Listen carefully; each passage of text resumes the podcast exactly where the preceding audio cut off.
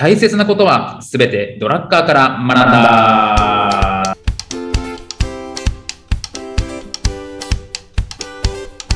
ということで、はい、えーこんにちは、中野秀俊です。こんにちは、小沢裕二です。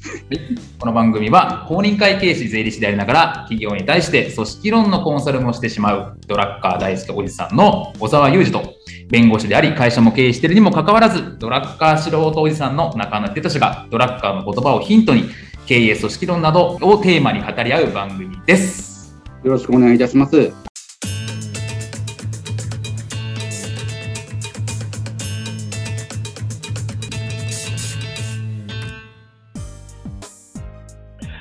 ということで今日も張り切って参りましょうというところですかね。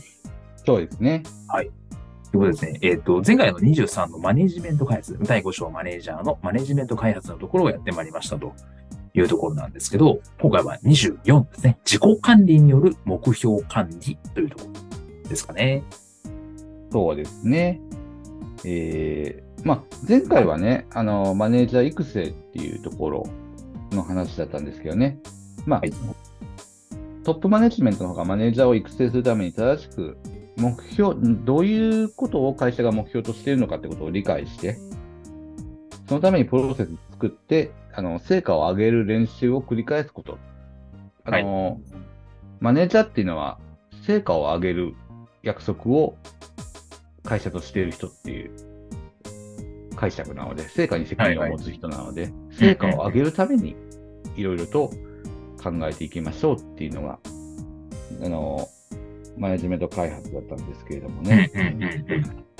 ええまあ、その、とにかくね、あの、目標、目標ですよね。組織の目標ののために一直線に成果を上げる。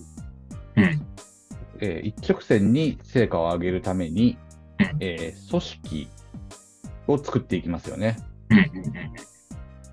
でも、その組織っていうのは、また、あの、邪魔だったりするっていう、ドラッカーの問いですよね。目標があるわけですよ、会社には。で、組織を作っていくんですけど、組織が邪魔をするときもある考え方ですよね。なるほど、なるほど。ええここ、先生ね、あの、まあ、なんちゃって弁護士じゃないですか。そうですね。かろうじて弁護士ですね。それがね、先生はね、うんあの、弁護士として仕事をする。まあ、極論に言うと、うんあの、裁判所で戦っているとき、先生が弁護をしているときですね。はい、はい、弁護ね。はい、はい、はい、はい。ええええなん、何のためにやってますか？それは依頼人のため？ですかね。ですよね。はい。依頼人のためにはいやってますよね。はい。ちょっと僕の質問が悪かったかもしれない。うん、うん、うん、うん。うん。まあ、簡単に言うとね、あの、はい依頼人のためですよね。先生は、うんあの、依頼人が書くこれ正しいんですよ。うんうんうん答えとしては多分。はい、はい、はい。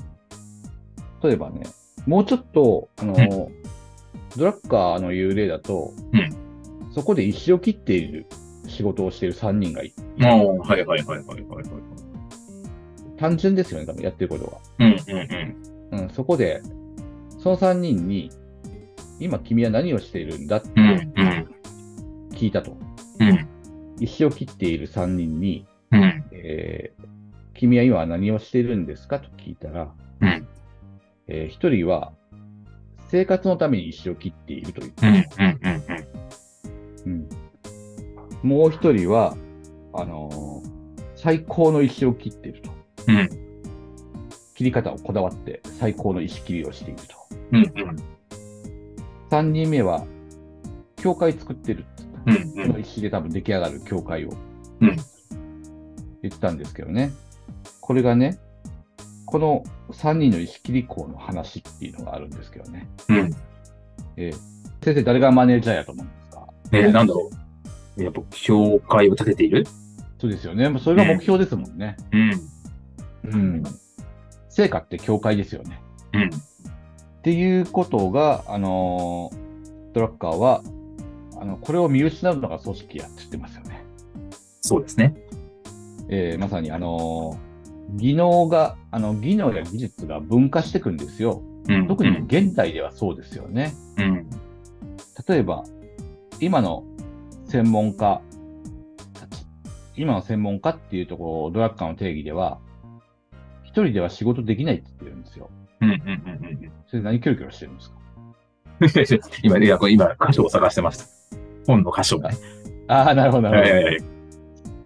僕の話も、あの、ほどほどに、違う違う違う。読者始めたんか。読書じゃない。まあ、読者は読書だけど、このマネジメントのね、あここここっていうね。そうなんですよ。あの、一直線に成果を上げるために組織を作るんですけど、あの、技能とか、今専門家がね、あの、一人で成果を持ち取っても、それが消費者に届かないっていうんですね。うんうんこれなぜかというと、あの、複雑すぎるから。うん。うんうんうんうん。細かすぎる。もうそういう時代なんだと。例えば車だったらこの部分のこれを作ってるのが弊社ですみたいな。うんうんうんその、この部分のこれだけでは売り物にはならないみたいな。うん。なので、あの、技能が複雑に分化してるんですよね。そうすると目標を失うんですよ。うん僕、仕事してて思うんですけど、うん。うん。あの、僕を向いて仕事してると言いますよね。はいはい。一応その組織ではトップにいるんですけどね。はいはいはいちっちゃはい組織のはい。僕を相手にしてるんじゃなくて、僕のお客さんを見て仕事してくれと。うん。わかる。うん。それ、そうですね僕と君で目線が違ったらもう話にならないじゃないかと。君が僕を、僕のこう、レビューを逃れることを目標にしてて、僕はお客さんを満足し、お客さんにね、あの、がスムーズにいくことを目標にしてても、会話しても成り立たないですよね。うんうんうん。そうですよね。そうですよね。うんそうすると目標を見失ってますよね、その人はうんね。うんうん。完全に。あのーその日変えることを目標にしてますよね、もうね。僕、何事も波風立たずにね。そういうことではダメだと言いますよね。あの、目標を忘れちゃいけないと。組織の目標、どんなに大きくなってっても、うん。こう僕らは何をしたいんだってところを忘れちゃいけないですよね。うん。なるほど、なるほど。えーこういうのを忘れがちになる人多いですね。そうですね。いや、なんか本当、僕の方を見て仕事をするのはですね、僕もよく言ってますね。怒ったことなんてないのに何怖がってんねん。うん。いや、怒ってるんじゃないですか？怒ってますかね？仕事に対しては怒ってますよ。仕事はめちゃめちゃ怒りますよ。はいはいはい。そんなんで、だって、僕、お客さんのために仕事をしたいのに、こんな成果物でお客さんのためにならんって怒ってますけどね。うん、そうですよね。で怒ったことないですけどね。うんうん。うん。でもそこが区別つかなかったらあかんですよね、多分。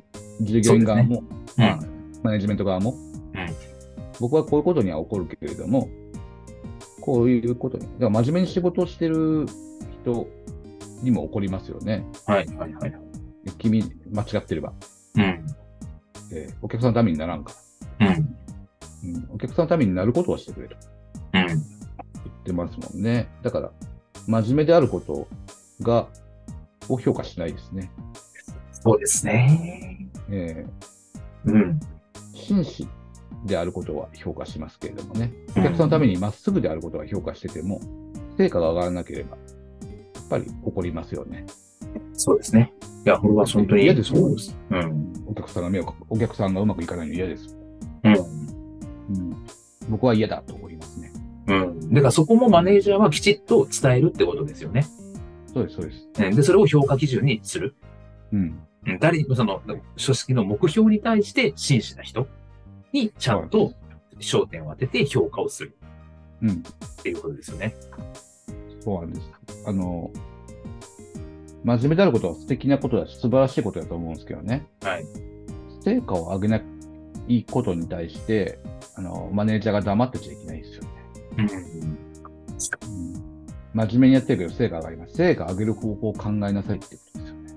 まあ、そうですよね。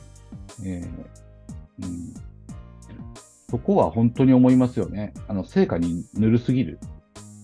大きく、会社が大きくなればなるほど成果にぬるくなっていくっていうのは僕見えてるんでね。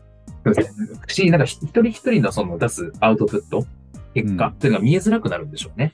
見えづらいになってますよね。全体としては成果上がってるんでしょうけどね。そうですね。無責任な人多いですもんね。いや、そうなんですよね。だからその AI の回にも言ったんですけど、結局なんか、これね、まだ AI にできて、できなくて人間にできてることって、多分決断することと責任を取ることみたいな話うん。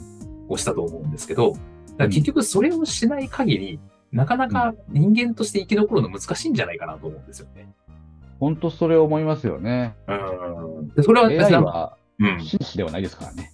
そう。だからこれは別にこれトップマネジメントだけじゃなくて、従業員の人でも、多分そうなのかなと思うんですよね。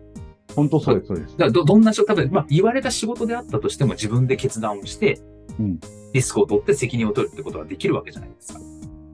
そうなんですよ。確かに、またタタクシー拾ってくれって、これ誰でもできる仕事かもしれないですけど、うんで自分で判断して、この社長は15分後に打ち合わせが終わるから、15分後に呼んでおいて、うんで、えっ、と、ここに、えーここの乗りやすいところに止めてあげよう、みたいな。うんっていうことを決定して。で、そねそれ自分で決めたから責任を取るわけじゃないですか。そうですね。仕事をしないと、例えばじゃあタクシー呼んでくれって言って、何分後ですか？とか、どどういうふうに止めますか？って多分聞、聞くのは楽だと思うんですよ。楽ですね。うん。それは責任がないから自分で。で、自分で判断しなきゃいけない。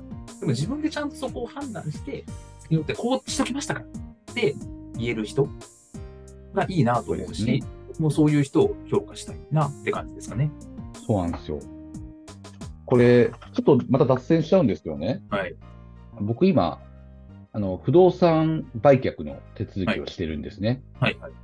で、僕素人なんで、うんあの、不動産屋さんと、まあ、宅建さんですね。宅建の人と、司法書士さんと銀行さんと、3社とやり取りしているわけですよね。はいはいはい。えーその時にね、早いのはやっぱり不動産屋さんと司法書士さん早いんですよ。うんうんうんうん。銀行さんだけめちゃめちゃ遅いんですよ。仕事がうんうんうんはいはいはいはい。もうみんな、あの、書類帰った後ぐらいにどうやって送りましょうかって電話してくるぐらい。はい遅んですよはいはい。はいはい。もうこれ目標見失ってますよね、完全にね。うん、そうですね。そうですよね。だから結果決断がなかなかできないし、それに対する責任も取りたくない、みたいな。えーこれ、なんかして失敗した時に、とかじゃなくて早くやれって話ですよね。うん、いや、本当そうだと思いますね。でだからなんか、働く方でもやっぱ、なんか、何業界30年経験がありますみたいなことをえ言う方います。それってなんか作業みたいなことを30年間しても、僕はあんま意味ないんじゃないかなと思うんですよね。え確かに。うんそれとそれを仕事ができるって言うんじゃなくて、ただ慣れてきただけっていう。そうなんですよ。うん仕事ってなんやねんっていうところですよね。うん、そうですね。やっぱり自分でやっぱ決断をして責任を取っていくとか答えのない問題について仮説を立ててやり抜くみたいなことうんの経験をしない限りは、多分仕事ができる人にはならないんじゃないかっていうね。そうなんですよね。あの僕あの僕を裁こうとか思ってる限りにおいては、せあの君は多分無理だと。そうバレバレやから。そうですね。だからそれ評価されなくて、それに対してね、真面目にやってるのにって恨み持つのもよくわかるんですよ。はい。あのだから僕怖いと思うんですよ、はい僕からしたら。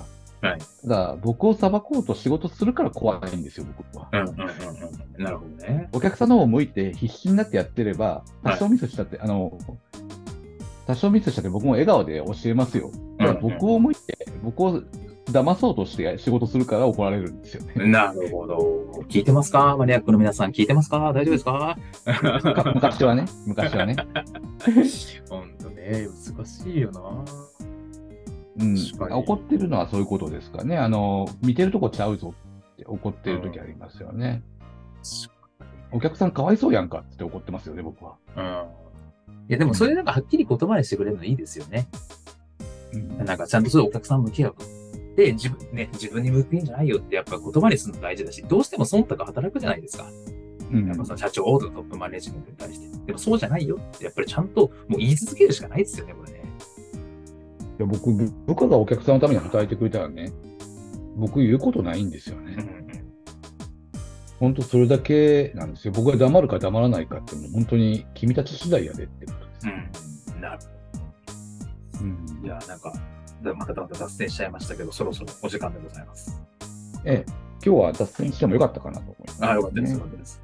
ということで、じゃあ今日はこの辺で終わりにいたしましょう。ありがとうございました。はい、ありがとうございました。